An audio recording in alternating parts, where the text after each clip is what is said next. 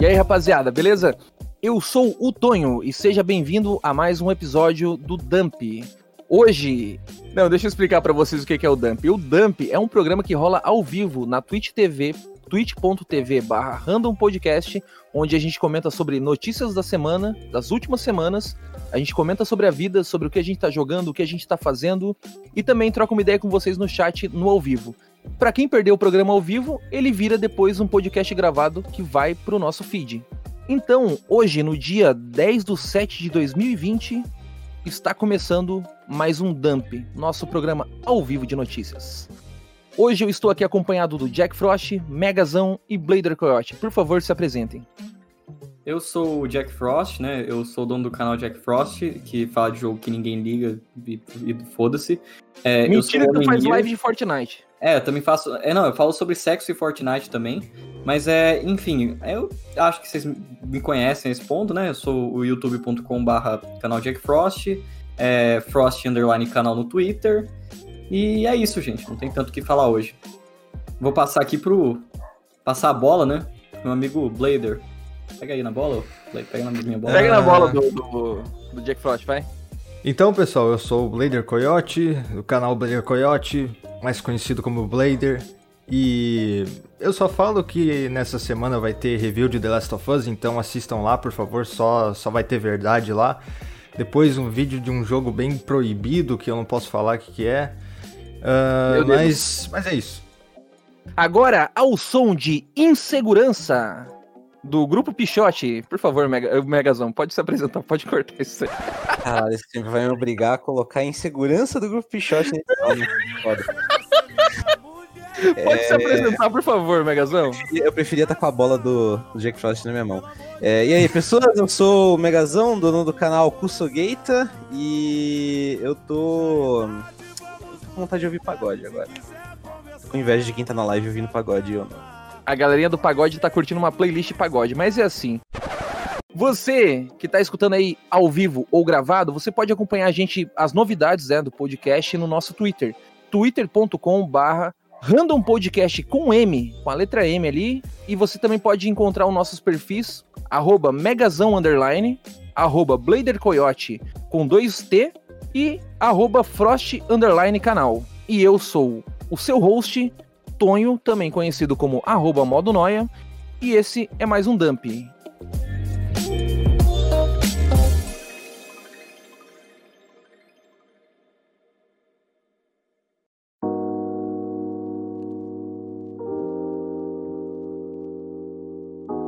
É, a Evo foi para casa do caralho, infelizmente. Os, o presidente e vários jogadores foram acusados de serem predadores sexuais, abusadores e pedófilos. Tem até papo do presidente da Evo, né?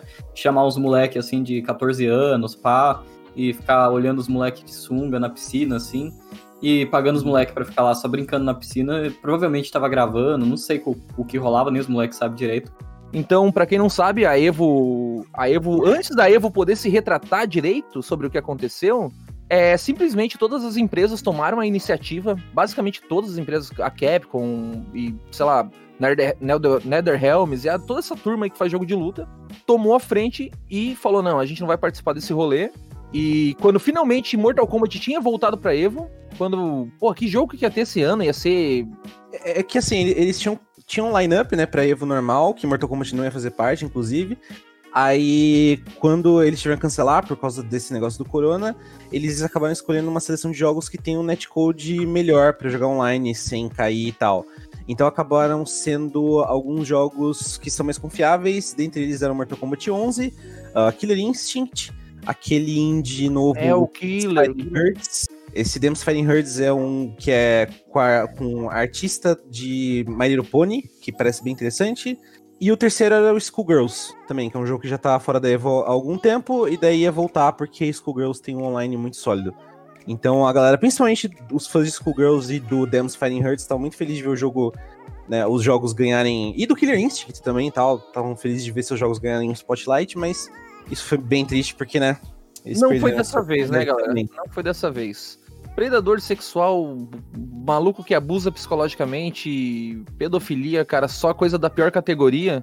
Segundo consta, esse maluco, inclusive, uh, as alegações de assédio iniciais que surgiram foram de coisas que ele já tinha feito desde os anos 90.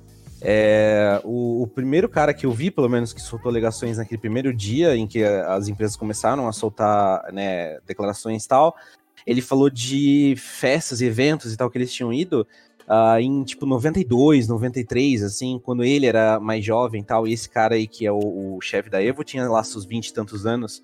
E então, desde aquela época, ele já tava meio que abusando dos, dos moleques, tipo, com 14, 15 ali e tal, pra, né, se aproveitar deles ali, pedir pra eles ficarem de cueca em piscina tal, e né. Bagulho pesado, né, mano? Então, tipo, cara, se desde os anos 90 o cara tava fazendo isso e até hoje, sabe? O cara nunca. Mesmo que ele tivesse parado tal, tipo, se até hoje nunca foi tomar uma providência em relação a isso, tipo, porra, tava mais do que na hora de um maluco desse tomar no cu pelo que ele fez, sabe?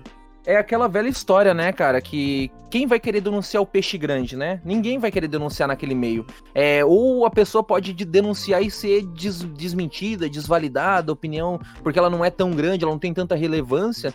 Então, muitas vezes a pessoa que é abusada, ela se esconde por medo ou por simplesmente não ter como mover a engrenagem. A engrenagem é mais forte do que ela. Então, a recomendação aqui, a gente começa com esse clima pesado o, o programa mas denunciem qualquer tipo de abuso, não se calem perante qualquer tipo de abuso. É foda. É, o que pelo menos nos leva a uma notícia, que é a próxima, que é um pouco mais feliz para dar uma animada. Um, um, pouco não, é muito, né? A Double Fine, né, que é o estúdio do Tim Schafer lá, Tim, Schafer. Tim, Schafer, Tim Schafer. Tim Schafer, é, tem dificuldade com o nome dele. Que é o, o cara do Psychonauts, do Brutal Legends, né?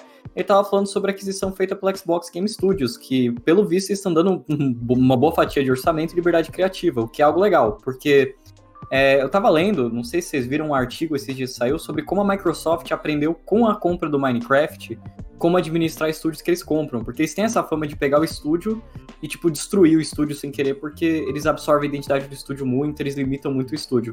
Pelo visto, a experiência de comprar a Mojang e o Minecraft tem uma identidade muito, muito forte assim, muito única, né? É, fez eles aprenderem a lidar com as individualidades de cada estúdio, é, aprender a respeitar um pouco mais a liberdade criativa do estúdio. E eu, honestamente, vou falar a verdade. Eu boto fé que a marca Xbox vai subir pra caralho essa geração. Vai decolar. E vai. O, que, o que é legal dessa matéria sobre a compra da Double Fine é que, cara, o próprio Tim Schafer falou que eles tiveram que tirar bosses, tiveram que tirar muitas coisas quando, quando eles ainda eram independentes, e você vê como a vida do desenvolvedor independente é foda. A gente fala muito sobre, ai, preconceito com o jogo AAA, ai, o pessoal paga de cult e vai jogar jogo indie. Mas se tu pegar e ler essa notícia, tu vai ver como é a vida do desenvolvedor independente.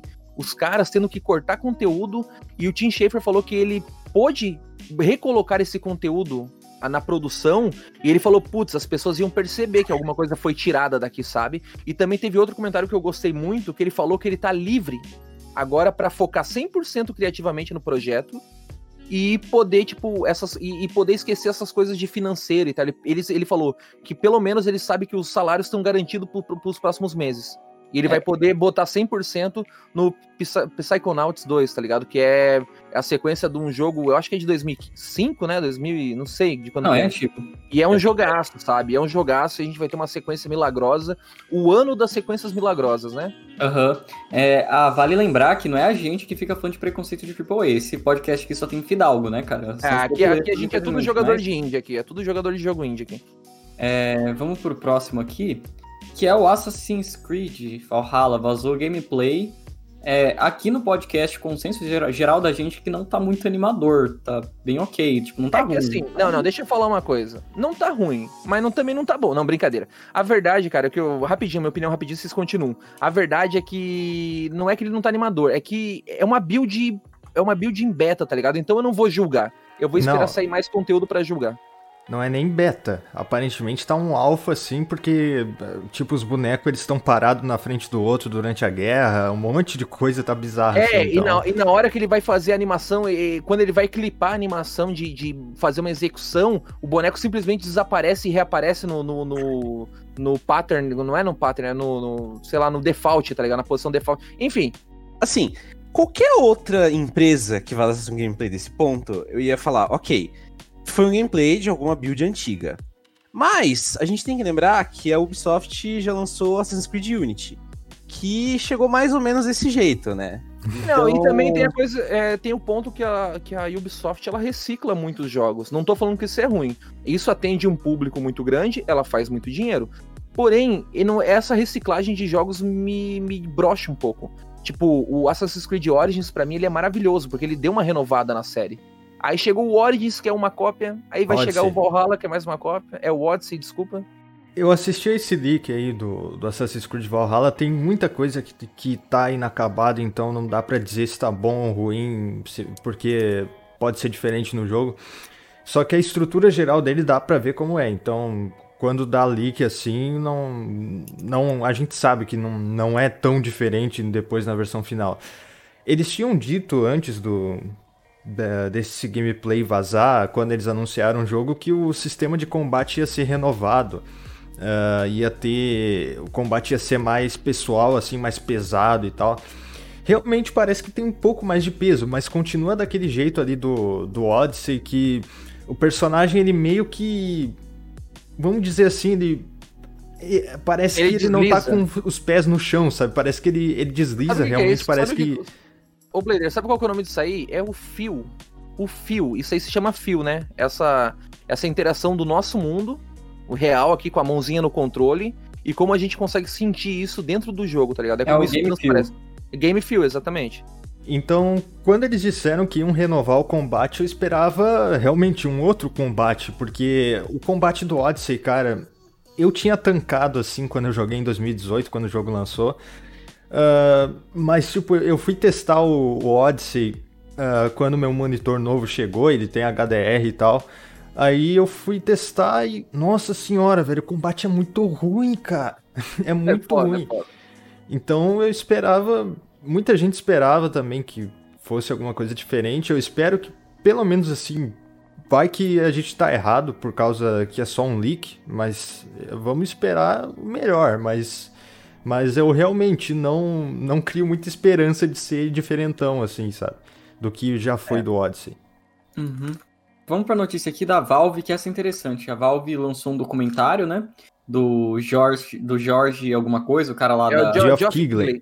É, Geoff, é, o cara lá da, da The Game Awards. O né? top é tudo da The Game Awards. Um documentário com ele que detalha os projetos que foram cancelados pela Valve. Isso é interessante, cara, porque assim, eu sou bem fã da Valve e eu realmente foi praticamente 10 anos, não foi parado. Eu nem lembro qual foi o último jogo da Valve, acho que foi Portal 2 antes deles estagnarem. Vocês lembram qual foi? Não, CSGO, teve CSGO ainda depois. E Jesus Cristo, tipo, os jogos deles pra mim foi minha adolescência, assim, Half-Life, é, Left 4 Dead, muito divertido, puta co-op legal. É, até o Ricochet, que ninguém liga, eu gostava, tá ligado? O jogo eu gostava de Aham. tudo da Valve, eu não sei porquê. Eu, na verdade, a gente, a gente vai ver nesse documentário o que aconteceu, né, nesses desenvolvimentos cancelados melhor e entender o que deu esse ato gigante até o Half-Life Alex, mas eu, eu acho bom, eu acho legal isso aí. Esse documentário, pra quem não sabe, ele tá disponível na Steam pelo preço de 20 reais. É, deixa eu só falar que o o VD42 Red comentou que o Jeff Keighley é o Luciano Huck da TGA. Eu não sei porquê. Isso é engraçado na minha cabeça. Enfim, é, eu, eu achei muito legal ah, isso do Jeff Keighley, porque né, ele é. É um negócio bem tradicional que ele faz, né? Já há algum tempo. Ele fazia Há esses muito tempo, cara. É, tipo, vários jogos da Valve ele fez, né, de passar um tempo ali tal com ah, os estúdios e tudo mais. E ele resolveu fazer agora, né, pro Half-Life Alyx. E especificamente ele foi falar, na verdade, do- dos últimos 10 anos, né, desde que a Valve fez alguma coisa relacionada a Half-Life em geral. E, ou, né, jogos single player e, e tudo mais. E ele até chega a falar especificamente do Half-Life 3, né? Que segundo a site de notícia que eu li, ele estava sendo desenvolvido até 2014, quando ele foi oficialmente largado de lado. Então, se alguém tinha alguma esperança de Half-Life 3, é, ele foi largado em 2014. Mas, né, significa que a Valve tava. Ele, ele fala de abertamente de coisas como é, Left 4 Dead 3 e tal, então é interessante pra, pra ver esse lado da Valve que a gente não, não vê, e eu gosto de ver eles sendo honestos. é, é a parte mais interessante, é ver a Valve mostrando honestidade, que é uma coisa que eles não têm, não tem muito com o público, geralmente. É a transparência, na verdade, né? Transparência E- é uma palavra melhor. E eu acredito que é, o Geoff Keighley, cara, tem documentário, tipo, ele se formando na faculdade, criança, assim, moleque, com cara de moleque, do lado do, do gordão, né? Do, do nosso querido gordão da Valve, do Gabe Newell, a lado a lado ali trocando uma ideia, tá ligado? Tipo, ele recém saindo da faculdade e já trocando ideia com os, com os grandes, com as grandes pessoas da indústria, tá ligado? Então, por mais que a gente zoe o Geoff Keighley e fale, ah, a tope é da TGA, como diria o Vitinho, a galera zoa, né? que, que ele é muito mala e tal, mas é, ele é um cara bem ativo na, na, na comunidade, né, na, na indústria. Vamos para a próxima notícia aqui já, que é sobre o Far Cry 6. A gente já falou aqui para quem tá ouvindo ao vivo a nossa opinião, mas vamos repetir. Eu tô dormindo. É, e, tipo, tem uma coisa legal ali, é, que é o, o Giancarlo Esposito, maneiro, né, cara? Maneiro. É, mas ele vai ter um cameo no jogo, né? E provavelmente vai ser sobre o Vaz criança, essa que é a grande teoria sobre, do, sobre o que vai ser o jogo. E assim, eu vou falar uma coisa pra franquia Far Cry, como alguém que jogou o 1, jogou o 2, jogou o 3, jogou o 4, jogou Blood Dragon, que na verdade é entre o 3 e o 4, né? É, até o Primal eu joguei. Tipo, mano, supera, supera o Vaz, cara, supera. Para de tentar criar um vilão Vaz ou voltar pro Vaz. Tipo, tenta criar um jogo legal, porque o Far Cry 3 deu certo, porque era um jogo legal que tinha um vilão marcante. Não é porque ele tinha um vilão marcante, não, não é o Vaz, a figura do Vaz que carregou o Far Cry.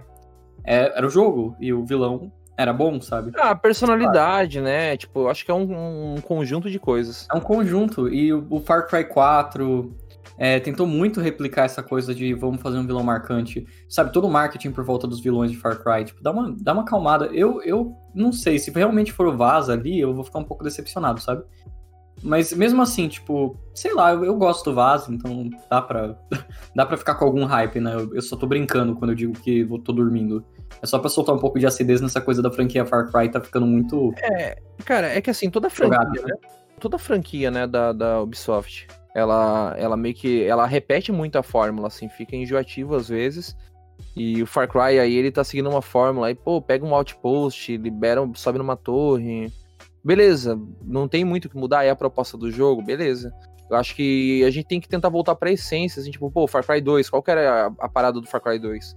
Aquela coisa, eu esqueci o nome da técnica que eles usam, mas é quando tudo tá dentro do jogo, tipo, tu, é tipo o Metro Exodus, tá ligado? Tu pega o mapa e o mapa é um objeto... É diegese, né? Tudo diegético.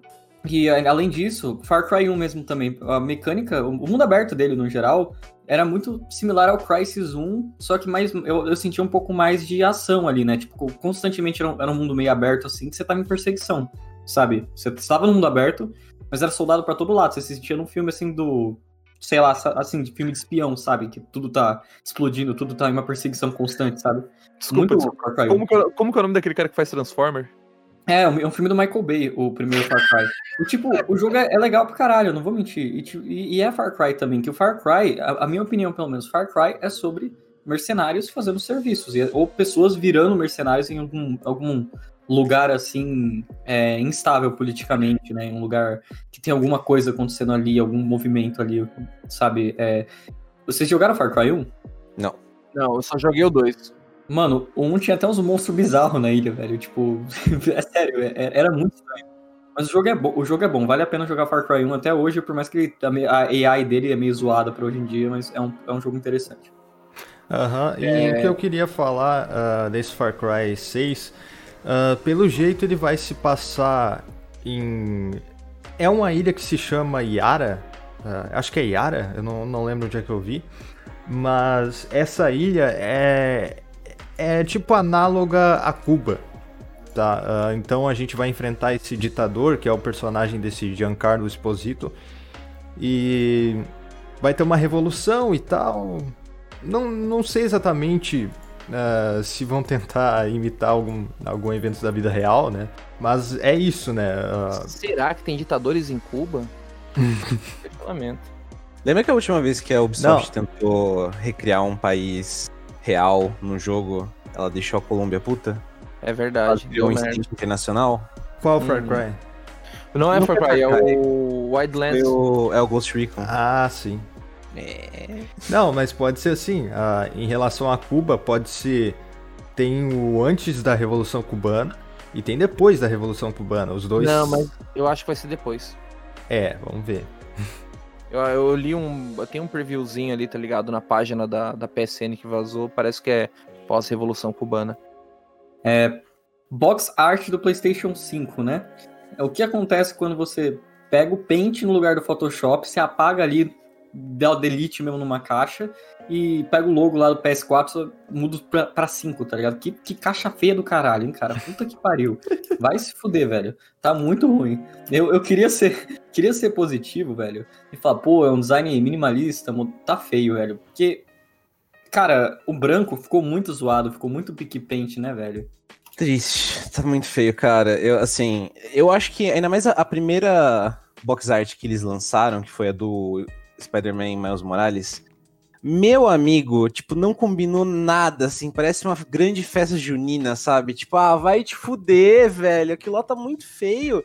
Ah, o negócio preto e branco, assim, tipo um Play 2 invertido, a parte de cima eu já achei que ficou horrível. A caixa azul em volta, tipo, não combinou em nada. O negócio do Spider-Man é cheio de cor e tal, e, e as cores da coisa física dançando, tipo. Se a parte de plástico da caixa fosse ou um preto, assim, meio transparente e tal, ou aquele negócio mais transparente e normal mesmo, que nem no Play 3. é, Um branco ia ficar bem bonito, assim. Um branco, não Branco, tão forte, sabe? Um branco ou um preto, né? Pra dar contraste com o branco. Agora azul, velho. É, o azul, é azul. Não, não é nem o branco, é azul com o branco, na real. Qualquer cor neutra, cara. Você não precisa ser design. Tipo, parece que a- o- eles contrataram literalmente o sobrinho do Jim Ryan pra fazer toda a identidade visual do PlayStation 5, velho. É, é vacilo atrás de vacilo, mano. Não faz nenhum sentido isso, cara. É, a minha opinião aí, mano, é que eu, eu gosto da composição de preto e branco ali na, em cima, né, na, na barra superior. Mas eu acho que botar uma terceira cor no rolê, cara, claro, né? Tem a galera, a galera, eu vi muita gente argumentando, eu, eu não, não vou julgar. O pessoal falando, pô, o azul é a identidade do PlayStation. A cor azul é o azul, o verde e o vermelho, né? Aquela coisa.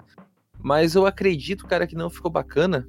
Não ficou bacana. Eu acho que deveria ser um, um branco transparente, um branco fosco, tá ligado? Que seja. Um preto, tá ligado? Ia ser legal uma, uma capinha toda preta. Ia ser diferente. Eu não lembro de capinha preta. Existia aquelas capinhas que são preto sólido, né?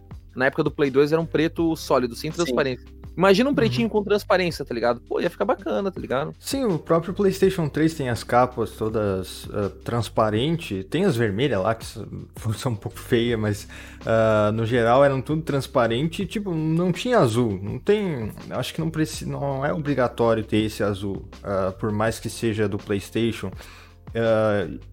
Sei lá, faz o negócio. É, é que eu, eu acho que é importante separar a geração, sabe? Porque. Porque tu vai botar a capa exatamente, o modelo exatamente igual ao, ao da passada, sabe? Porque tu não mostra que é uma transição realmente, uma mudança. Eu acho que é assim que é legal, mas não. É, de certa forma, eu. Eu até. Assim, fizeram uma piada aí no chat de que sobrou muita capinha Death Stranding que não vendeu. O Nito fez essa piada. Eu achei mu- muito Eu bom, mas botado. de certa forma, eu suspeito que pode ser isso um pouco. Pode ser que eles estejam reaproveitando, talvez, um excesso de é, caixas de PlayStation 4. Mesmo porque esse ano foi um ano estranho para produção de videogames, né? Talvez eles não estejam vendendo muitas coisas tal.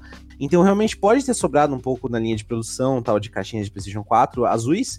E eles estejam reaproveitando, e talvez eles vão fazer que nem eles fizeram no Play 3, por exemplo. O Play 3, no começo, ele tinha um visual nas caixas, e lá pra 2010 ele teve um remake, né? As caixas foram. Elas tiveram outro visual bem melhor. Então talvez seja isso, não sei, eu espero que sim. Eu espero que isso daí seja só na transição de gerações e depois vão repaginar, eles vão trocar a cor eventualmente. Tu lembra daquele verdade. modelo de capa do PlayStation 3 que era do lado assim e as letras do Homem-Aranha 3, tá ligado? Bicho, essas capas são muito feias, meu Deus do céu. Ah, eu gosto delas porque elas têm essa sensação muito anos 2000, emo, Aham. assim, acho legal. É que na coleção, tipo, a minha. A enorme parte da minha coleção são as capas bonitas. Daí as poucas que eu tenho que são essas daí, tipo, são muito feias, velho. Ah, mas mas eu, eu- eu achava mó chave na época, eu ficava, porra, olha ali, velho. A letra do Homem-Aranha. É o futuro, olha ali, mano. Eu ia falar que realmente o Megazão tá certo, foi muita. Esse ano, cara, vendeu muito mais mídia digital, né? Uhum. Essa que é a grande verdade. É, eu queria dar uma prosseguida agora e já ir para a próxima notícia, que é o Death Stranding no PC, vai sair dia 14, e Horizon também no PC, 7 de agosto. É, a Sony tá agora lançando no PC, e eu tô feliz honestamente, porque eu prefiro jogar no PC esses jogos e dane é realidade, só por causa disso mesmo. Espero que venha ainda mais exclusivos da Sony, especialmente Hatchet Clank, que esse eu tenho muita vontade de é, jogar no PC, por exemplo. Eu queria streamar esse jogo, parece um jogo divertido para streamar. Em compensação, é, por mais que seja boa notícia ver Death Stranding Horizon chegando no PC logo agora e tal, teve essa fita de que Horizon chegou né, inicialmente no PC por 93, 94 reais. E aí, tipo, no dia seguinte e tal, a Sony teve que aumentar o preço nas regiões que estavam mais baratas porque os gringos estavam usando VPN para comprar. O que é uma filha da putice sem tamanho. E mostra que, né, a galera realmente não tá nem aí, pau no cu dos países que precisam de jogo mais barato, como a gente, né? É. é, mano, desculpa, mas eu conheço uma galera aí na internet, uma galera aí do chat, que adora comprar na Argentina, né? Tô brincando. Não, assim, se for a gente lá, não tem tanto problema, porque a gente também faz parte desse país que é mais, que é mais barato. O problema é quando vem americano comprar na Argentina. Porque lá na Argentina tava saindo 7 dólares, velho o jogo. Tipo, é o americano vai olhar e vai falar, porra, eu vou pagar 50 dólares aqui ou 7 dólares na Argentina. Mas o americano não tá passando fome se ela não tá precisando de auxílio emergencial, tá ligado? Claro, merda, mas tipo, porra, 50 dólares é uma coisa, o jogo aqui é outra. Aí é, aí é foda. Isso me deixou meio, meio chateado, não vou mentir, não. Como, como diria o poeta, aí é foda. Sobre o Death Stranding no PC, eu tô mais animado para jogar ele no PC do que eu pensei que eu ia estar, tá, porque uh, eu terminei de platinar esse jogo meio meio brabo, porque porque foi muito maçante de platinada e eu não queria mais jogar esse jogo. Só que ele vindo no PC assim, pensando em ver de novo uh, ele num gráfico novo assim, a diferença de um PlayStation 4 Slim para uma RTX 2070, caralho, vai ser muito grande. E as coisinhas do PC, ultrawide e tal, blá, blá, blá. Mas eh, eu, eu fico animado, assim, pra ver. Eu não sei se eu vou chegar a jogar até o fim de novo, muito cedo.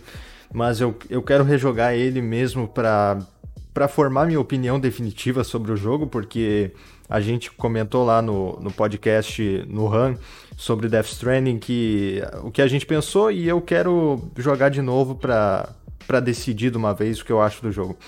E o Horizon, pô, esse tipo de jogo tem que vir pro PC, cara. Uh, eu acho que essa é a estratégia certa, sabe? Acaba a geração, lança todos os jogos da, desse console, do console anterior, por exemplo, lançou o PlayStation 5, tem o PlayStation 4, lança todos exclusivos do PlayStation 4 pro PC. Porque deixar ele preso lá no, no console é, é, sacanagem, cara. Porque Bloodborne lá tem problema de frame rate, um monte de coisa. Poxa, por que não lança ele no PC? Daí, daí se corrige ali o, a, o frame rate e tal. E no, isso não vai prejudicar o PlayStation 5, muito pelo contrário. Se o cara ele jogar, sei lá, o Horizon mesmo do PC, ele vai ficar provavelmente ficar interessado no Horizon 2 e só vai ter no PlayStation 5. Daí talvez ele compre o PlayStation 5, entende? Não é uma coisa ruim pro PlayStation, muito pelo contrário. Essa é a minha opinião, né? Agora, vamos para a próxima notícia aqui que é o Ghost of Tsushima, jogo da Sucker Punch. Dia 17 vai sair dia 17 de Como vai o hype? Eu, esse jogo eu boto uma fé, viu? Eu acho ele maneiro. O que mostrou ali, parece coisa do Kurosawa ali. Tá, tá bonito, tá legal, tá atraente. Parece que a mecânica é diferente mesmo. Não é aquela coisa que a gente tá acostumado. Eu, eu tô com hype assim, aqui, sabe? Controlado, mas bem, bem vivo ali. Ô, Blader, é, esse jogo aí tu acha que vai ser bom, mano? Cara, uh, eu, eu acho que vai ser que vai ser um ótimo jogo, assim, mas Antes eu, eu tava com um hype muito grande para ele, tava meu segundo jogo mais hypado depois de Cyberpunk 2077, só que eu, eu acho que eu tô segurando um pouco, sabe? Porque. Depois dessas gameplay que vazou aí, né, mano? O, o que eu vi, uh, me parece assim que é um ótimo jogo e tal, bonito pra caramba, tem um combate sólido, é um jogo divertido mesmo e tal. Só que eu acho que ele não vai vir com aquele aquele impacto, sabe? Uh, não vai ser uma coisa um potencial assim para bater de frente com Game of the Year, sabe? Porque tem aquela coisa, né, que o Megazão até já falou em off, uh, que a Sucker Punch saiu de Infamous e tal, então a gente apostar muito alto é até, até bem arriscado, porque querendo ou não, é um projeto bem novo. É como se fosse a Guerrilla Games saindo da, do Killzone e indo pro Horizon, né? Então esse hum. jogo, eu acho que ele vai ter uma escala semelhante ao Horizon mesmo, porque uh, não, vai, não vai ter tanto a questão semelhante a The Witcher e tal, e outros mundo abertos assim muito grandes, porque até saiu que ele tem só 35 GB, se não me engano, de tamanho. Então ele não vai focar muito nessa questão da densidade do mundo, assim, na riqueza do mundo, e mais na exploração, assim, uh, na aventura, como é no Horizon mesmo.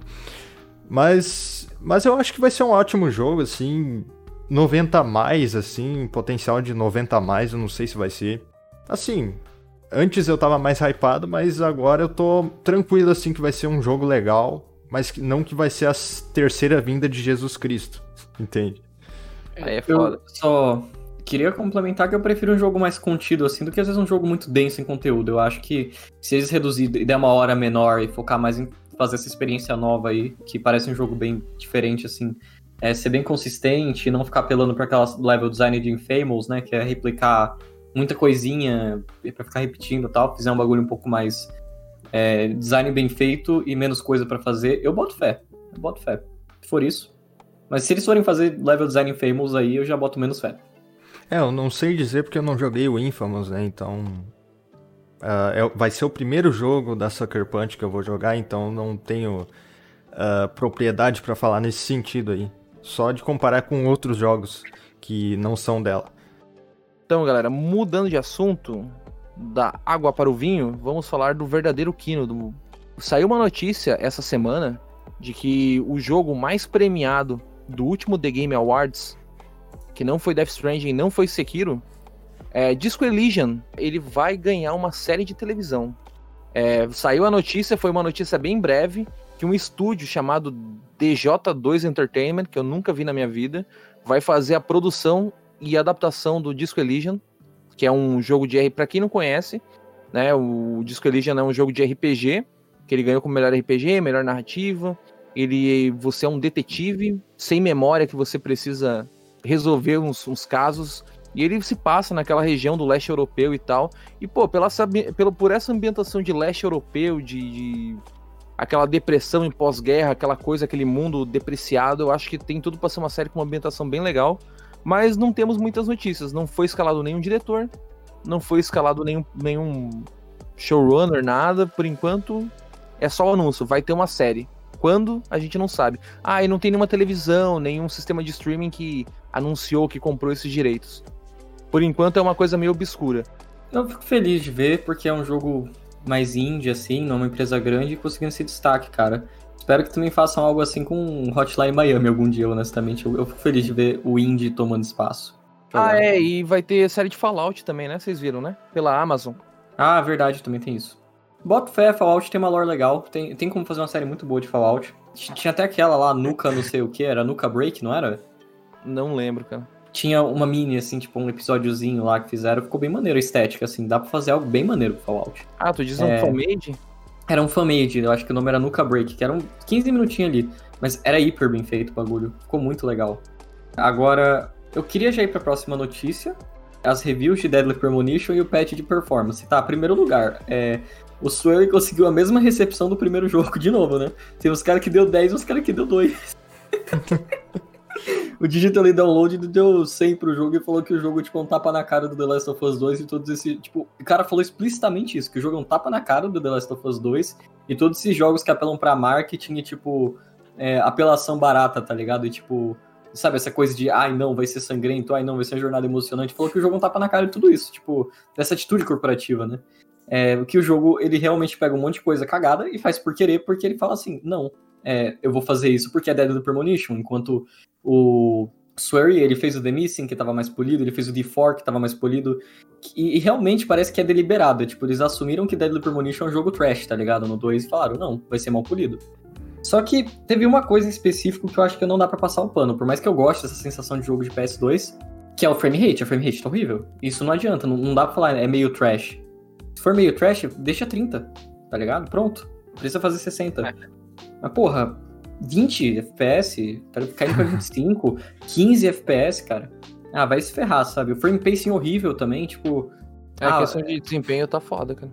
E, e, pelo menos os desenvolvedores começaram resistentes, né, com essa ideia de trocar, porque, pelo visto, foi um pouco também de meme deles próprios, não é só preguiça, preguiça né? Foi tipo, ok, a gente vai deixar assim porque é Deadly Premonition. Só que só que viu que o pessoal que até, tipo, eu mesmo fui reclamar, o pessoal que gosta de Deadly não tá satisfeito com isso. O Deadly Premonition 1, no 360, ele rodava bem. Essa coisa do Deadly ter que rodar mal, do Deadly rodar mal, foi coisa do port do PS3, o port de Switch ter queda para 25 às vezes. Mas é, eu achei o Deadly Premonition 2 inaceitável. Vocês chegaram a ver? Eu, eu só vi, vi vídeo dele rodando. Cara, eu vou falar a verdade, você vê as reviews, dá até tristeza, o cara elogiando muito a história, elogiando muitos personagens, falando mal de umas coisas ou outras da gameplay, mas falando que tá melhor que o 1, tá ligado? Só que aí uhum. você chega especialmente na parte do mundo aberto, que tá meio vazio, tá menos interessante, beleza? E a parte do, da frame rate, a frame rate é a principal reclamação. Não é tipo o jogo tá bugado, é a frame rate é a principal reclamação. É, é um bagulho que tá realmente atrapalhando a experiência das pessoas, então eu, eu fico feliz que eles anunciaram o patch. Ô Bruno. Alguém comentar? Oi. Mas tu chegou a ler as outras reviews negativas também? O que, que tu achou das reviews negativas? Cara, Deadly Premonition, né? É tipo. Eu acho que tem review negativa que às vezes o cara entra na experiência do Deadly e não sabe o que esperar, ou o que é aquilo, ou por que as pessoas gostam daquilo, ou simplesmente não. Sabe, a pessoa não entende o apelo. Então, não, é, ela, não tô falando que ela é burra ou que ela é inferior, mas o apelo não, não é meio que feito para ela, sabe? Ela não vai entender o meme inteiro do que Deadly Premonition. O que faz Deadly Premonition ser legal, sabe? Deadly Premonition é um jogo que parte da graça é só o fato dele existir do jeito que ele existe, sabe? Tipo, uhum. e, e, e, sei lá, é, eu, eu já esperava que pelo menos fosse um jogo bizarro, mas eu não vou mentir. Eu preferia que Deadly Premonition tivesse uma, um jogo polido alguma vez, pelo menos, pra gente dar uma olhada, porque eu sinto que tem muita ideia legal ali que se fosse hiper polido, um monte de gente ia jogar a mais. Mas tem o The Good Life pra isso, né? O outro jogo é, que o Square tá desenvolvendo, que é basicamente Deadly Premonition mais polido. Ele é. Ele tem aquele estilo de papelzinho, né? Papercraft e tal. Mas. E tu chegou a ver o comportamento do Surrey na, no Twitter e tal, que ele respondeu, mano? É, eu vi, cara. De começo, eu achei que ele tava sendo tosco, não vou mentir, não. Não gostei dele falando dos caras da frame rate lá. Que os caras começaram a falar, ó, oh, é, que engraçado, o jogo vai lançar com frame rate ruim. Porque, tipo, beleza, é parte da fanbase do Deadly Premonition, a graça da, da fanbase é, tipo, o jogo é 5 barra 10, e os caras, tipo, falam, dois, tipo, com orgulho, é 5 barra 10, melhor jogo que eu já joguei na minha vida, tá ligado? 2 barra 10. Tá ligado? É, isso é legal, isso é legal, eu concordo, é um jogo desse tipo mesmo, é um jogo que você assume que tem problemas, mas você só não se importa. Só que é, defender a frame rate comecei, já começou a ficar meio assim para mim, sabe? Eu fiquei meio, não, sabe?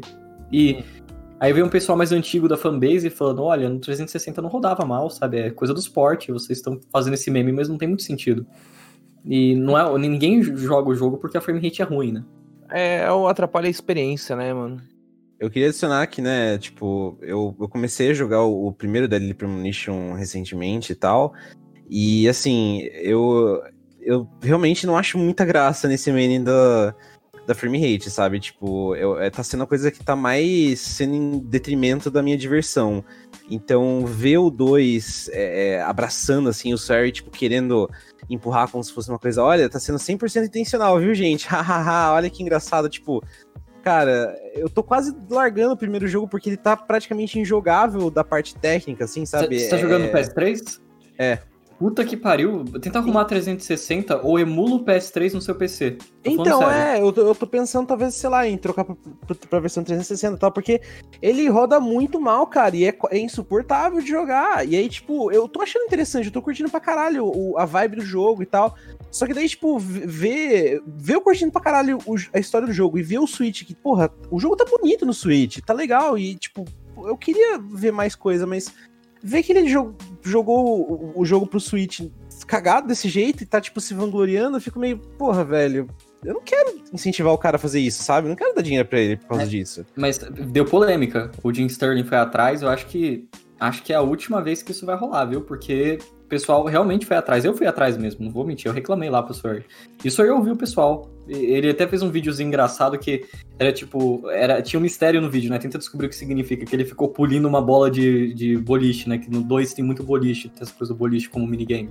Então, tipo, acho que a ideia é que eles vão, eles vão parar pra patchar. A Rising Star já confirmou que vai ter patch disso, sabe? Oh, e essa, essa gameplay aí de skate, hein, mano? Da hora, né? É o ano de skate, né, Megazão? Lembra que a gente comentou no. no... É, então. É o ano do skate. E essa tipo, e é legal, é legal um carro negócio... com skate, velho. É legal esse negócio do, do, skate e tal, só que, tipo, aí você vê uma cena legal dessa, só que tá rodando a 12 FPS, saca? Tipo, imagina, nossa, velho, e, e, todas as cenas que você vê nesse gameplay de fundo aí, que ele tá ao ar livre, estão rodando, tipo, uns 15 FPS, não é nem, tipo assim, ah, tá 28, 20. 27, 25, não, tá tipo 15. 17! É... O, o, o Megazão, uma recomendaçãozinha para você se você quiser jogar o Deadly, pega do Switch. O do Switch ele tem umas quedas pra 25, assim, mas não é desconfortável que nem o do PS3, não. Do PS3 é um arraste. Eu, eu zerei a primeira vez no PS3, eu comecei a ruxar o jogo porque eu tava interessado, mas eu não queria ficar explorando tanto. Só no, quando eu joguei no Switch que eu explorei o mundo aberto direito, sabe? É, eu tô, eu tô considerando trocar de plataforma mesmo, porque tá bem, bem chato esse negócio da performance. Eu tô realmente ficando saco cheio já. É, o que eu gostei é que eles melhoraram as partes de ação, pelo visto, elas não estão tão ruins quanto do primeiro era, que ela, ela era tipo filler, não, você só corria. Pelo visto, agora ela pelo menos é, é jogável, ela é meio repetitiva, mas ela não é horrível.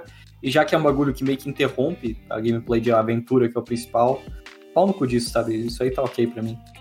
A próxima notícia é essa aqui. Os jogos podem custar 70 dólares no futuro, porque o NBA 2K 2K21, desculpa, é que eu tenho problema com esses números maiores.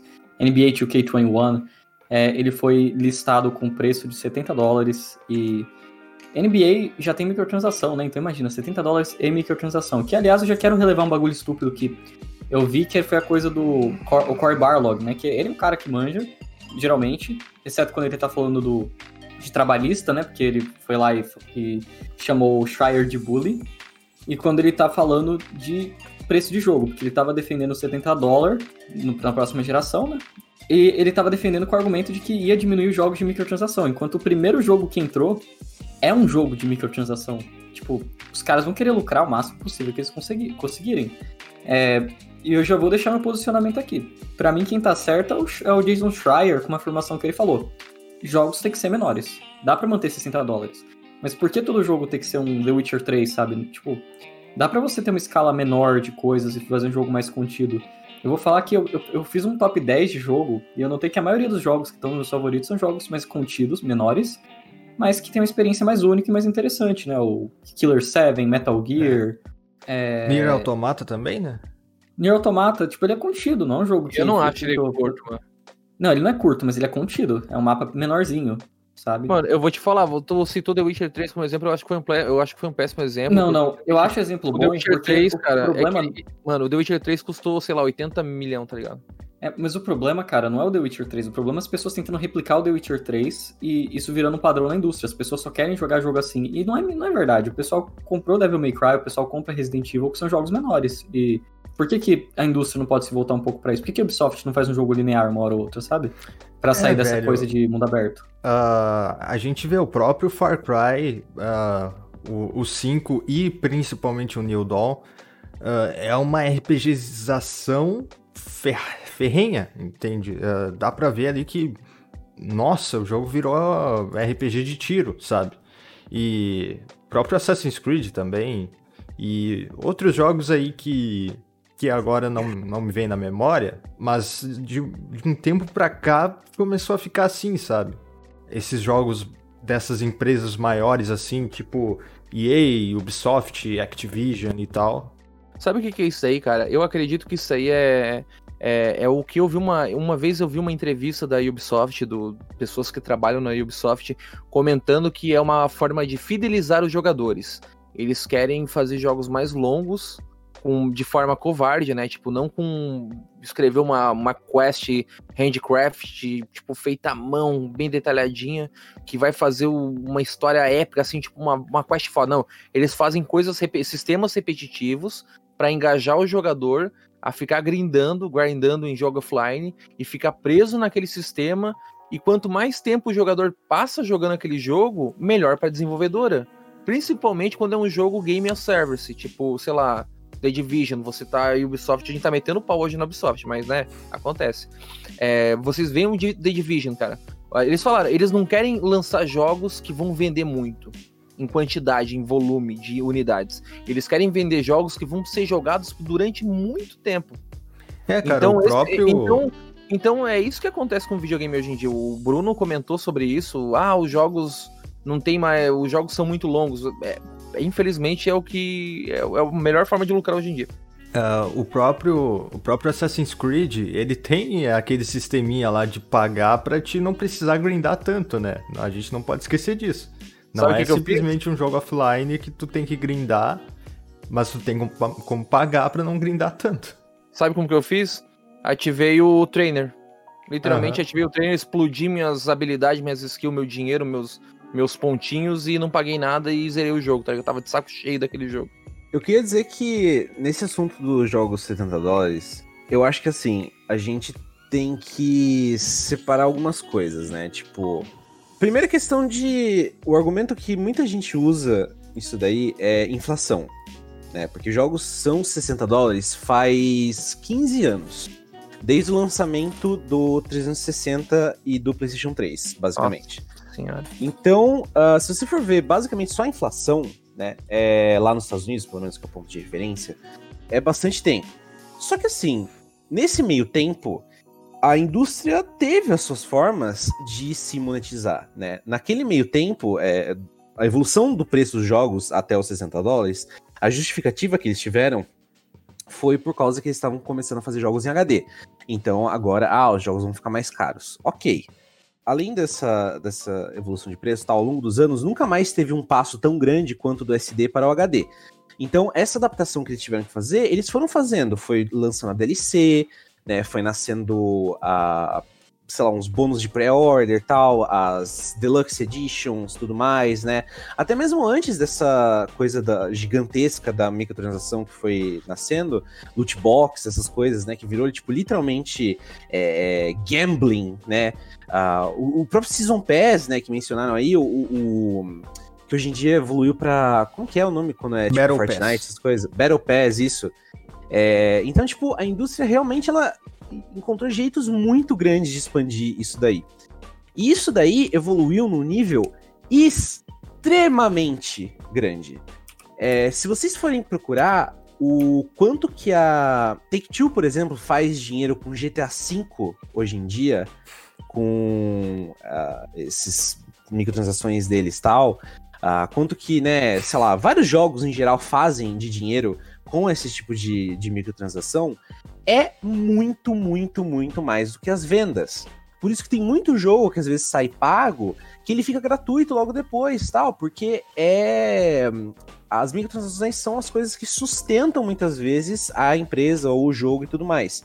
Então, é, você falar, é, como o, o, próprio Jack Frost começou mencionando, né, aquele comentário do Corey Barlog, eu achei um comentário extremamente imbecil da parte dele de fazer, ainda mais de uma pessoa que vem de dentro da indústria, é, é misleading, assim, para dizer o mínimo, sabe? Tipo, e, e se não for uma coisa de má fé, o que eu acho que foi, mas enfim.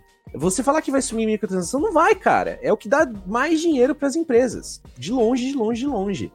Não, eu acho é, que. Cara, é impossível sumir microtransação. É. é nem que vire que... crime, sabe? Os caras vão dar um jeito de fazer uma coisa diferente. Porque virou. Nível. Virou crime em alguns países, tipo, alguns países na Europa tal, eles não deixam você fazer, tipo, loot box, essas coisas, e mesmo assim os caras arranjam jeitos de você fazer, o tipo. O próprio Battle Pass é, é uma, uma tática assim, né? É, eles dão a volta, sabe? Então a empresa ela se autorregula de umas formas muito é, é, suspeitas, assim, às vezes, sabe? Então eu acho que sim, você aumentando os jogos para 70 dólares, é, vai mudar algumas coisas, né? Você pode mudar a forma com que os jogos são vendidos, é, a forma com que o marketing age nas pessoas, a forma com que esses bônus de pré-vendas é, são feitos, as formas com que a, as edições de colecionadores são feitas. É, é, pode, pode mudar várias coisas menores é, é, vai ter algum impacto. Algum impacto vai ter, isso é óbvio. Mas microtransações são as coisas que eu garanto. Cara, eu aposto com vocês o que vocês quiserem. Isso não vai sumir. E. Jamais. E pra gente aqui no Brasil, infelizmente, vai doer muito no bolso. Então, se isso acontecer, Uhum. se preparem e vamos só rezar, porque puta que pariu.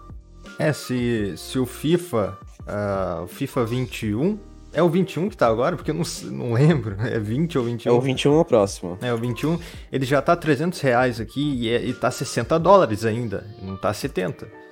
Então, É, então, 300 reais por 60 dólares, imagina quando tiver 70, sabe? As justificativas que a galera não vai ter pra vender jogo a 350 e tal, tipo... não, Nossa, a gente 350 tá eu acho que muito não, fudido. 400. A gente tá muito fudido, cara. Os jogos, por, por consequência de estar cada vez maior, cara, eu acredito que é foda, né, cara? Tipo, tudo tá aumentando. É, é, ambição, do, ambição, tá aumentando a ambição, tá aumentando a proporção dos jogos, tá ligado? Querendo ou não, aumenta consequentemente. É, com novas possibilidades, com mais hardware, isso acaba acontecendo. Então, uma solução que eu vejo, que não é uma solução 100% garantida, é a chegada de novas engines, tá ligado? engines que vão facilitar o trabalho, que vão dar menos carga pro desenvolvedor, é, deep learning, tá ligado? Técnicas de deep learning que facilitam a vida do desenvolvedor, que abaixam o custo de produção, número de funcionários, sabe? Uma, uma forma mais humanizada de trabalho, porque infelizmente a indústria nossa, querendo ou não, tem muito abuso, tem muito crunch, é um assunto que a gente cansa de, de conversar todos os dias em off, ao vivo. Então eu acho que a tecnologia pode fazer a parte dela. Vamos torcer para que essa, esse aumento também se reflita nisso, né? Para que seja uma, uma indústria mais humanizada tal, também nesse aspecto, né? Pra menos crunch e tal.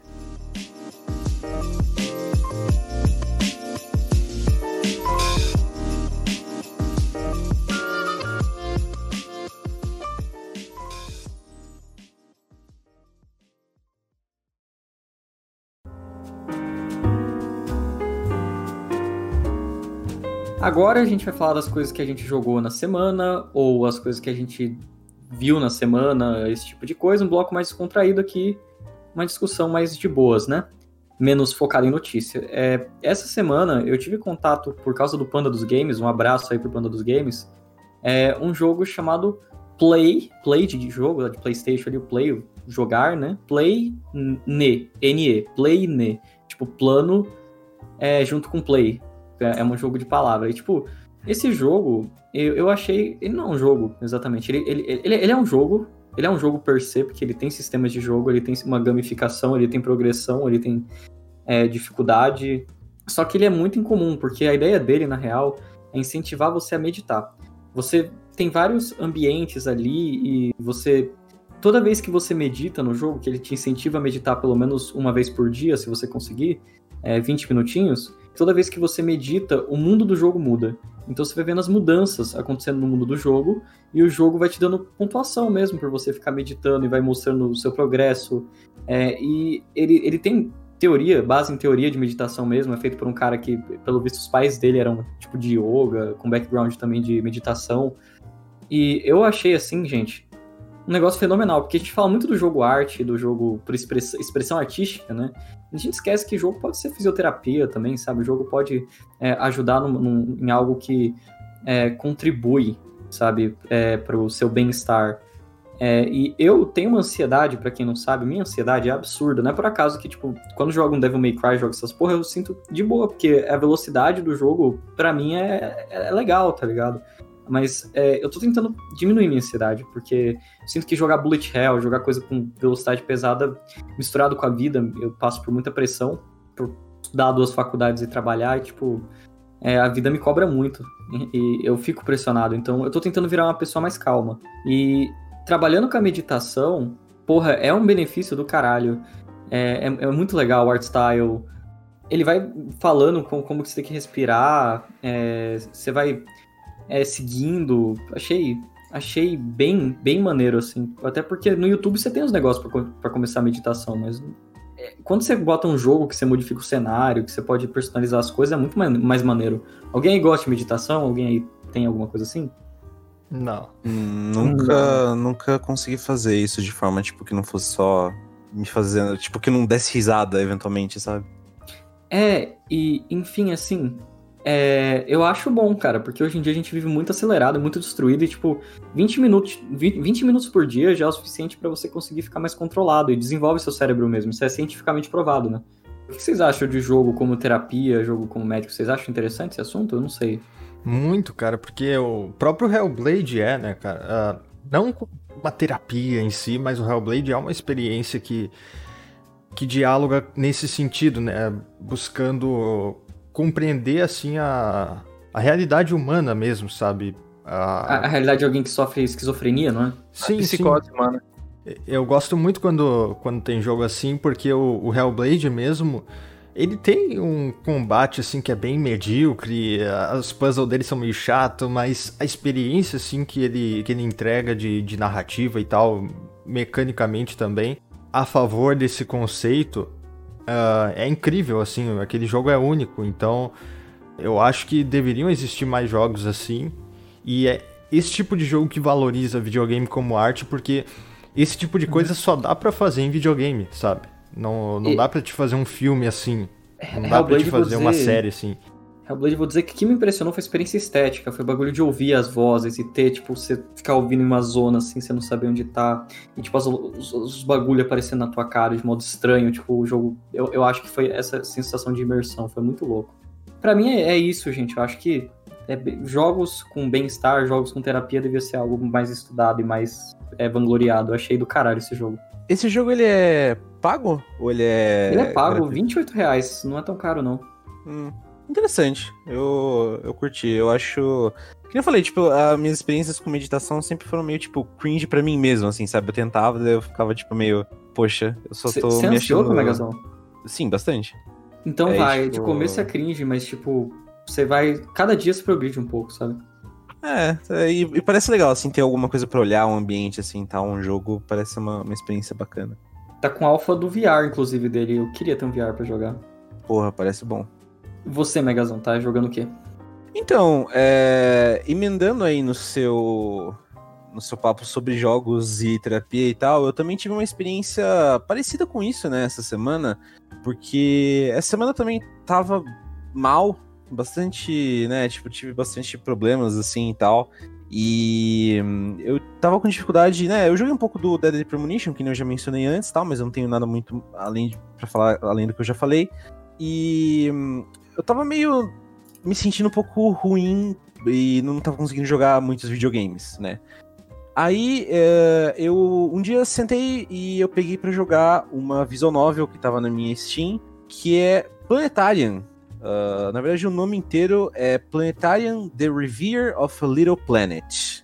É uma visual novel considerada clássica, assim, que é da Key, né? Uma, um estúdio uh, que fez. Renomado, né? Pelo é, Rewrite, que me lembra.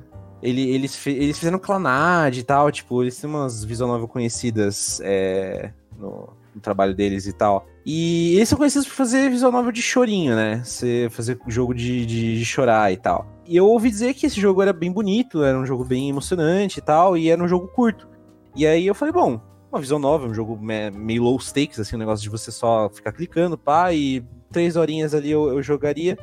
E foi o que eu fiz naquele dia calhou que foi a melhor decisão que eu fiz, porque eu compartilhar assim com vocês um negócio. É, eu tenho uma certa dificuldade para botar para fora alguns sentimentos às vezes. Dependendo do, da situação que eu me encontro, às vezes eu acumulo muito sensações negativas e a melhor forma de você botar para fora sensações negativas é você chorar. Só que eu não consigo chorar por mim mesmo, sabe? Tipo, eu preciso de um trigger para eu chorar. Eu preciso de preciso ver alguma situação triste, sabe? Eu preciso estar passando por alguma situação triste. Eu não consigo. Às vezes eu sinto, tipo, sabe? Eu tô muito carregado, tô, eu tô com muita raiva, eu tô muito triste, eu tô muito deprimido, mas eu não consigo só chorar por mim mesmo. Então, jogar um jogo triste, por exemplo, assistir um filme triste, é uma sensação muito boa, porque daí eu tenho uma desculpa para eu chorar, pra eu, pra eu botar isso pra fora, e eu me sinto muito melhor.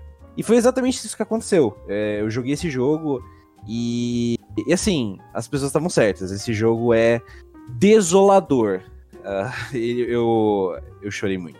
É, é, ele, ele me fez chorar muito porque é um jogo muito, muito, muito, muito triste. Ele, ele é muito bonito, ele é lindo, lindo, lindo. A história é muito, muito linda, muito bem contada, ele é muito bem escrito e tal. Mas ele, ao mesmo tempo é um jogo bem triste. É uma- al- algum de vocês chegou a jogar? Acho que na verdade só o Jack Frost que jogaria, né? Mas um jogo estilo desse. Você não chegou a jogar esse jogo? Não, Não. é, eu nunca joguei visual, não. Eu vi o que você escreveu no Twitter, eu fiquei interessado na hora. Eu fiquei tipo, cara, isso aqui tem minha cara. É, então, é, assim, é, é isso daí, tipo, ele, ele é jogo de chorar, assim, bastante, tipo, e eu, como eu disse na minha thread do Twitter, o que mais me pegou de surpresa foi como é, isso foi liberador pra mim, assim, principalmente no final, porque no final eu- rola, assim, uma cena é, de uns 20 minutos em que eu não parava de chorar constantemente, sabe? E eu não sou também de chorar por muito tempo seguido com um jogo. É, ou um filme ou qualquer coisa. Às vezes quando eu choro é tipo um negócio que é, é mais pontual. Mas eu ficar, tipo, chorando assim, tipo, contínuo, escorrendo lágrimas por uns 20 minutos sem parar, é uma coisa que nunca tinha acontecido com videogame antes. E Planetarian fez isso comigo. Tipo, me abalou desse jeito, assim, sabe? É, Então, assim, é um jogo com que, que é triste. Eu chorei em um momento porque aconteceram coisas lindas. Eu tava emocionado, assim, aquela emoção, tipo, caralho, isso é muito lindo, isso é muito bonito. Mas teve choro, tipo, de tristeza. Meu Deus do céu, isso é triste, isso é injusto, isso é, meu Deus, eu tô deprimido. Então eu, eu recomendaria isso pra alguém que tá no momento assim, tá preparado pra tá triste, Pra você se emocionar com alguma coisa, mas você sair daquilo lá, tipo, magoado com aquela história de certa forma. Então é, tem. é, você tem que fazer um balanço psicológico. Eu quero jogar as outras coisas daqui agora, porque com certeza a Planetária me introduziu a isso de uma forma. E, tipo, é uma história muito. muito contida, né? A sinopse dela, tipo, é basicamente. Tipo, o mundo acabou faz 30 anos em guerra e tal. E você chega. Você tá né, procurando recursos e tal, e você chega eventualmente num planetário. E lá dentro você encontra uma robô que tá há 30 anos esperando pessoas visitarem aquele planetário. E aí ela te vê e, tipo, acha que você é um cliente. E fala, meu Deus, um cliente em 30 anos. Eu tava aqui 30 anos esperando. Você é a primeira pessoa que vem aqui, meu Deus do céu. Eu tô muito feliz de ver e tal. E essa premissa já, tipo, já bate, de certa forma. já bate. Pensa, cara, Pô, na moral, maneiro, maneiro. 30 anos esperando aqui, sabe? E, e disso, tipo, já parte o negócio. E, e então todo o setting da, da visual novel, ele vai, tipo, expandindo um pouco o mundo, contando o que aconteceu com o mundo, por que, que essa robô tava aqui, o que ela tava fazendo esse meio tempo e tal. Tudo isso é muito interessante. Tipo, cara, vai em frente. É muito Ô. Megazão. Você me lembrou de uma coisa, viu? O quê? Eu falei no, no, no outro sobre Totono. Eu acho que eu falei só com. Quando gente, eu tava com você, né, Megazão? Eu não falei nisso aqui. Não, você não chegou falando do Lamp. É, gente, eu sequei de chorar com o Totono, né? Totono é You and Me and Her, tem na Steam também, é uma visual novel. Ela tá cara porque lançou recentemente e ela tem um hype por cima porque ela é baseada, é, o Doki Doki Literature Club pega muita ideia dele, né? Por mais que o criador não fale, é, tipo, o, o, do- o Totono veio antes, né? O you, o you and Me and Her, e era dito por quem jogou em japonês e por quem jogou com o tradutor que fazia muito melhor. É, eu fui e virou meu visual novel favorito. E, e, cara, é uma experiência assim, eu não sei nem descrever onde vai. Ele quebra, tipo, até o- a ideia do que é uma visual novel e vira um puzzle depois de uma parte. E tipo, puta que pariu, gente. É, eu não sei o que dizer. É, só joguem, não tem muito o que falar. Eu, eu achei, achei do cacete. É, essa ideia de genérica de visual novel que você vai tem duas garotinhas lá, você escolhe qual que você quer namorar mas vira um horror, assim, uns drama ah, sexual, assim, absurdo, que eu acho que é um negócio que eu não vi nunca na indústria dos jogos, assim, tanto, sei lá, eu, eu acho o aspecto sexual do jogo muito bem encaixado. Isso, geralmente em visual novel sempre é mal encaixado, né? Essa eu achei uma exceção. Tem que ter os bagulhos sexual pra ela funcionar. E você me lembrou de outra coisa que eu joguei essa semana que eu tinha esquecido, na real. Já jogaram, já ouviram falar em Hotel Dusk? Ah, uma Acho que eu já ouvi falar. de DS. Sim. É, ele é considerado, pelo pessoal que gosta de jogo de aventura, um dos melhores jogos de aventura do DS, pelo menos. E o DS tem muito jogo de aventura bom, então isso é, isso é bem alto. E eu vou falar, cara, esse jogo foi aclamado, eu sei, ele é um jogo com nota boa, não vendeu bem, mas ele tem notas boas no Metacritic, tanto de crítica quanto de fãs. Mas ele merecia muito mais, mais atenção, hein, porque ele é um jogo quase perfeito, assim. Eu tô impressionado com a qualidade dele. É, eu, eu vou dizer que ele tem um problema de indução, às vezes você se perde pra saber onde você vai, ele não te indica direito. Mas no geral, puta, eu já vi muito jogo pior em indução recebendo nota mais alta, sabe? E tipo, é um jogo que ele é bem único, né? Você, não sei se vocês já viram o esquema de controle dele, você meio que toca na segunda tela para dizer onde você vai andar no mapa, e na outra câmera, que é tipo 3D, o personagem vai andando certinho e de modo natural. Você parece realmente uma pessoa andando naquilo. E, porra, eu, eu nem sei o que descrever. Tipo, é realmente uma experiência perfeita. A trilha sonora, a, a, a direção de arte é uma das melhores que eu já vi, tipo, nem nos videogames, assim, no geral, sabe? É uma puta direção de arte bem feita. É, que eu não vi vocês, não sei se vocês viram, usa uma rotoscopia bem maneira. É uma rotoscopia com traço. É, parece que saiu do Naoki Urasawa, sabe? Do Monster. Que sensação boa jogar esse jogo. O que, que você tá. anda jogando, Blader? Rapidão. Na minha semana eu basicamente tô editando vídeo pra caralho. Uh, escrevendo, revisando, gravando, editando. Eu não joguei nada, só. A última coisa que eu joguei mesmo foi The Last of Us antes. A, a ressaca, né, do Last of Us. Não, velho, na, na, verdade eu tô pilhadaço pra jogar o Doom Eternal de novo. Eu quero muito jogar o Doom Eternal de novo. Só não tô jogando agora porque eu tenho que focar na, na edição de vídeo, terminar logo o que eu tô fazendo. Porque eu não gosto de comer tempo assim com, com coisa que eu não posso fazer mesmo. Mas é isso, eu não, não joguei nada, não assisti nada, só tô editando vídeo. pode crer, pode crer. É. Tonho? Então, eu, sei lá, essa semana, por causa da ressaca do Last of Us, eu zerei o Last of Us, tipo, é um ótimo jogo. Eu acho que a galera tá pegando pesado com o jogo, tá ligado? É, tem gente ameaçando a, a Laura Bailey, Bailey, Bailey, não sei Bailey. Bailey, Laura Bailey, de morte. Eu acho que o pessoal pega um pouco pesado em falar que é um filminho, tipo, o 1, o The Last of Us 1, eu acho que ele é um jogo extremo, eu acho que ele é um jogo medíocre para mim. E muito muita sequência ludonarrativa e tal tem muita coisa que me desagrada no jogo. A gameplay tank, o stealth que não funciona. Pô, o jogo se propõe. Assim, eu, eu. Beleza, tem tanta gente apaixonada pelo The Last of Us Parte 1. Eu acho um jogo medíocre. Mas o The Last of Us Parte 2, cara, porra, é um ótimo jogo. Ele é muito melhor que o primeiro. O primeiro, o Last of Us pra mim, é um jogo medíocre. É um jogo, sei lá, menos de 7. Mas o, o novo, o 2, pra mim, porra, eu achei um jogaço, tá ligado? Eu acho que a galera tá pegando no pé. É, pegou, foi um ranço, tá ligado? Sabe, um, um bagulho quando você começa a criticar uma coisa, tu vai além do limite, tu passa do limite na crítica. E, tipo, gerou um alvoroço, é um jogo grande, assim como o Cyberpunk vai ser, assim como, sei lá, existem grandes jogos que definem uma geração. Para mim, The Last of Us 2 parte, parte 2 é isso. Só que ele é um jogo muito exaustivo também ao mesmo tempo. Então eu cheguei no final do jogo extremamente cansado, porque ele tem ali, ele poderia ser cortado pelo menos umas 5 horas do jogo. Tem um, um momento final ali quando tu pensa, putz, o jogo acabou, né? Aí o jogo te bota no futuro, te dá um, um time skip, te bota no futuro de novo e, porra, tem uma parte que tu vai ter que enfrentar uma galera que é um cartel e, tipo, what the fuck, whatever, tipo, totalmente fora de, do ponto. Não gostei do, do, do, da extensão, mas gostei do final. A mensagem final eu parei, olhei, refleti e falei, putz, vingança é uma merda, né? Mas tudo bem. Tá certo que isso aí já foi explorado de várias formas a mídia e tal, não é nada revolucionário. Mas eu gostei do jogo, o gameplay é decente. Mas aí tem uma exaustão. Eu fiquei exausto de zerar The Last of Us Part 2. É um jogo que me, me cansou, tá ligado? De todas as formas. Me cansou por ser um jogo muito prolongado, muito esticado, além do, do limite, e por ser um jogo pesado ali emocionalmente. Ele me, me pegou no momento ruim, no momento não muito bom. Então eu não tô jogando videogame, cara. Eu, literalmente eu abri mão, larguei mão dos videogames, não sou mais gamer. Não, mentira. É que eu tô guardando agora para eu tô guardando hype para jogar o, tô guardando minha paciência para jogar o Ghost of Tsushima tem uma backlog enorme que eu nem tô dando conta de jogar nada. E eu tô vendo anime, cara. Por isso que eu botei aí, tocar de fundo aí a abertura do Brand New Animal, o último anime da Trigger. Daí eu pensei, eu tava de boa no Netflix falei, porra, Trigger, né? Vai lançar um anime do Cyberpunk. Por que não assistir esse, esse anime, cara? E eu acho legal esse anime aí, cara. Eu acho eu recomendo para vocês assistirem. Eu tô no finalzinho dele. E é um jogo que trata muito sobre Cara, é, é, é, um tema batido, sabe? Xenofobia, mas é um tema tão atual, sabe, cara? Essa divisão, essa segregação.